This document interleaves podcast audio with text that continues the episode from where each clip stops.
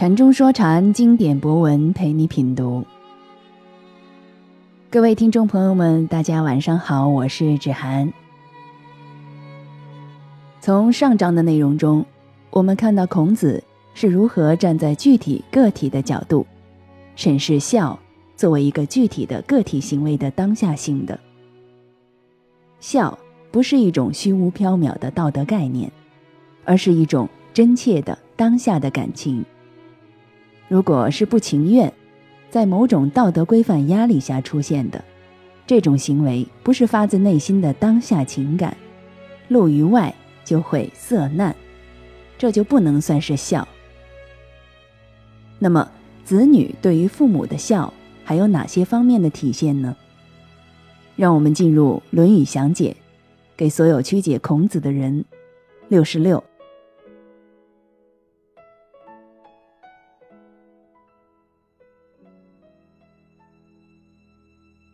子曰：“父母在，不远游，游必有谤。”杨伯峻。孔子说：“父母在世，不出远门。如果要出远门，必须有一定的去处。”钱穆先生说：“父母在时，不做远行。”若不得已有远行，也该有一定的方位。李泽厚，孔子说：“父母活着的时候不远走高飞，如果走，也要有一定的方向。”详解：三人都把“方”解释成方向、方位、处所之类，但这里的“方”通假棒。这在《论语》中并不是孤立。例如，“子贡谤人”，这句也是这个意思。远不是指距离远，而是指偏远险恶之地。游，这里指的是游学。该句意思是，当父母还健在时，即使像游学这样有意义的事情。如果要以身赴险，孔子也是不赞成的。如果一定要去，那么就会有谤，也就是被诅咒的意思。这里的诅咒可能是旁人的，也可能是命运的。所谓“多行不义必自毙”，这也是一种诅咒。孔子在这里说的很平实，对于一个家庭。家族的传承是很重要的，别以为这是封建思想。试想，所有人都断子绝孙，那人类还存在吗？唯一需要纠正的，就是家族传承并不一定以男性为基础，女性也一样。而古代人的寿命都比较短，父母在，对于家族来说，最重要的是抓紧时间延续其香火。任何以身赴险的事情，必不可取。即使香火已延续，一旦以身赴险，使得白发送黑发，那就是天底下最大的不孝了。这点对男性、女性都是一样的。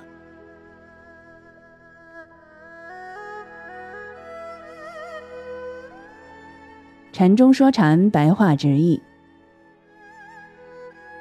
子曰：“父母在，不远游，游必有谤。”孔子说：“当父母健在时，即使是游学，也不能到偏远险恶之地，否则一定招致旁人或命运的诅咒。”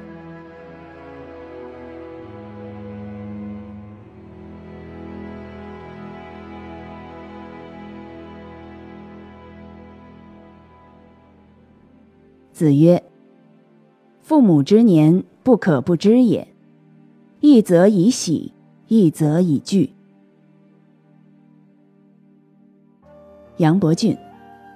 孔子说：“父母的年纪不能不时时记在心里，一方面因其高寿而欢喜，另一方面又因其寿高而有所恐惧。”钱穆先生说：“父母的年岁，不可不常记在心呀，叫你一想到，又是欢喜，又是忧惧。”李泽厚，孔子说：“父母亲的年龄，不可以不知道呀。一方面是欢喜，一方面是忧惧。”详解：笑是一种当下的、直接呈现的情感，而这一章是对此一个最平实的描述。之，从口旁边是诗，意思是实敏，故出于口者，即如诗也。即认识、知道的事物，可以脱口而出，像箭一样快。父母之年。父母的年龄，不可不知，不可不脱口而出。请问，你能否立刻不加思索就能说出自己父母的年龄？这一点，绝大多数的人都办不到。什么事情才能脱口而出？当然是常被挂念的，与自己的身心情感一体的。我们的身体来自父母，被父母所养育，自然与父母是身心情感一体的。如果连父母之年都不能脱口而出，那如何能称为孝？这里的年，除了指出年龄，还有和父母相关的一些日期，例如他们的生日，还有我们的出生日等等。有人可能奇怪。我们的出生日如何与父母相关？其实，我们的出生日对于父母，特别是母亲来说是苦日。在古代，这一点更明显，因为生育条件不好而死去的母亲，在当时并不罕见。就是平安，生育中所受之苦，也是人生之大苦之一。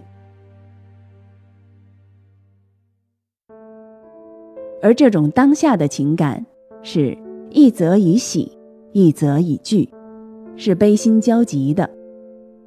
其实，人生的所有事情都是如此，一则以喜，一则以惧，悲心交集。人非纯苦，非纯乐，苦乐皆有，才有所谓的人。如果按六道轮回的观点，鬼道。地狱等纯苦，天道纯乐，都不适宜修行悟道。而只有人道是苦乐皆有，悲心交集，所以才说人身难得。得此难得之人身，而不行正道，就如盲龟偶遇一孔木而弃之，怎能不万劫于苦海沉浮？如果连孝这最基本的情感都没有，又何以为人？何以行之正道？孔子《论语》虽非彻底之论，但从这最基本处着手，却是最平实可行的。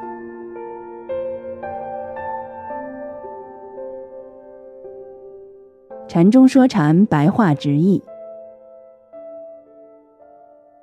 子曰。父母之年，不可不知也。一则以喜，一则以惧。孔子说，父母的年龄、生日等，不能不常常挂念，以致能脱口而出。这种当下的情感，一方面带着欢喜，一方面带着忧惧，悲心交集。